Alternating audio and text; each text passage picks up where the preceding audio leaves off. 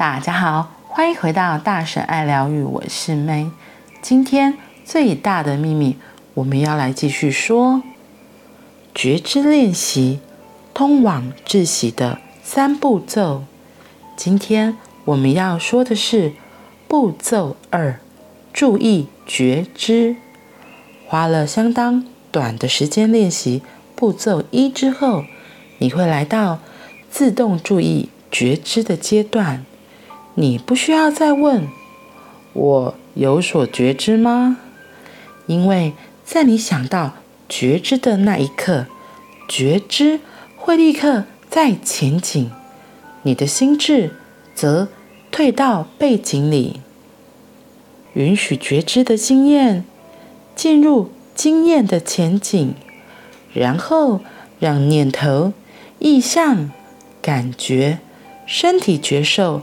和感知退到背景里，只要注意觉知的经验就好。所有人渴望的平静和快乐都在那里。透过一天留意觉知好几回，把注意力转移到觉知上，不久之后，你就会在每次从心智的骚动回到觉知的。深刻平静时，感受到一种强烈的解脱感和快乐。每个时刻都有岔路，成为你所是的，或成为你所不是的。每一秒，你都在选择。如果你觉得你的心智好像掩盖了觉知，或者觉得自己弄丢了觉知，且拿不回来，问问自己：是什么觉知到觉知弄丢了？觉知到这件事的，就是觉知。接着，你就会觉知到觉知了。如果你还不认为自己已经能够发现觉知了，问问自己。是什么觉知到我还没有发现觉知？觉知到这件事的也是觉知。现在你觉知到觉知了。你此刻有觉知到自己的身体吗？觉知到你的身体的是觉知。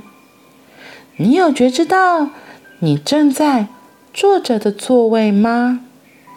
觉知到座位的是觉知。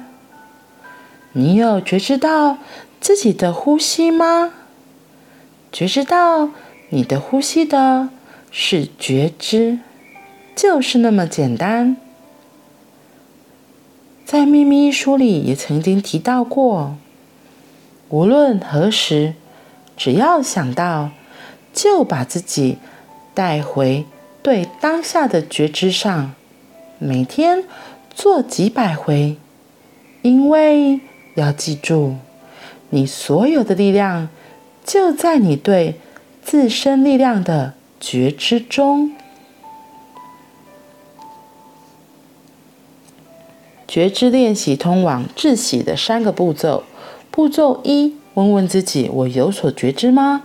步骤二。注意觉知，今天我们来说的就是这个步骤二：注意觉知。我觉得这个听起来很像很饶舌，就是刚刚我自己在念的过程中，可是我觉得就是我们这件事情，这个注意觉知这件事情在提醒我们。就比如说，我看到这一章节在就这今天这一篇的内容在提醒的是。我觉得是我自己，像我自己可能都很怀疑说，诶，那我现在到底在做什么？我有没有在觉知这件事情上？因为或许是我们可能以前的惯性都忽略觉知，或是我们不知道，其实我们一直都在用觉知来做很多的事情。然后，所以当我们又重新练习这件事情的时候，诶，我有所觉知吗？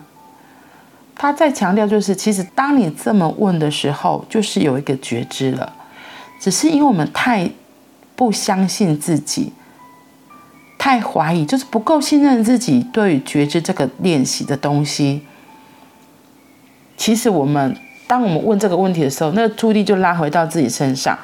那个时候，其实就注意力就已经在觉知上了。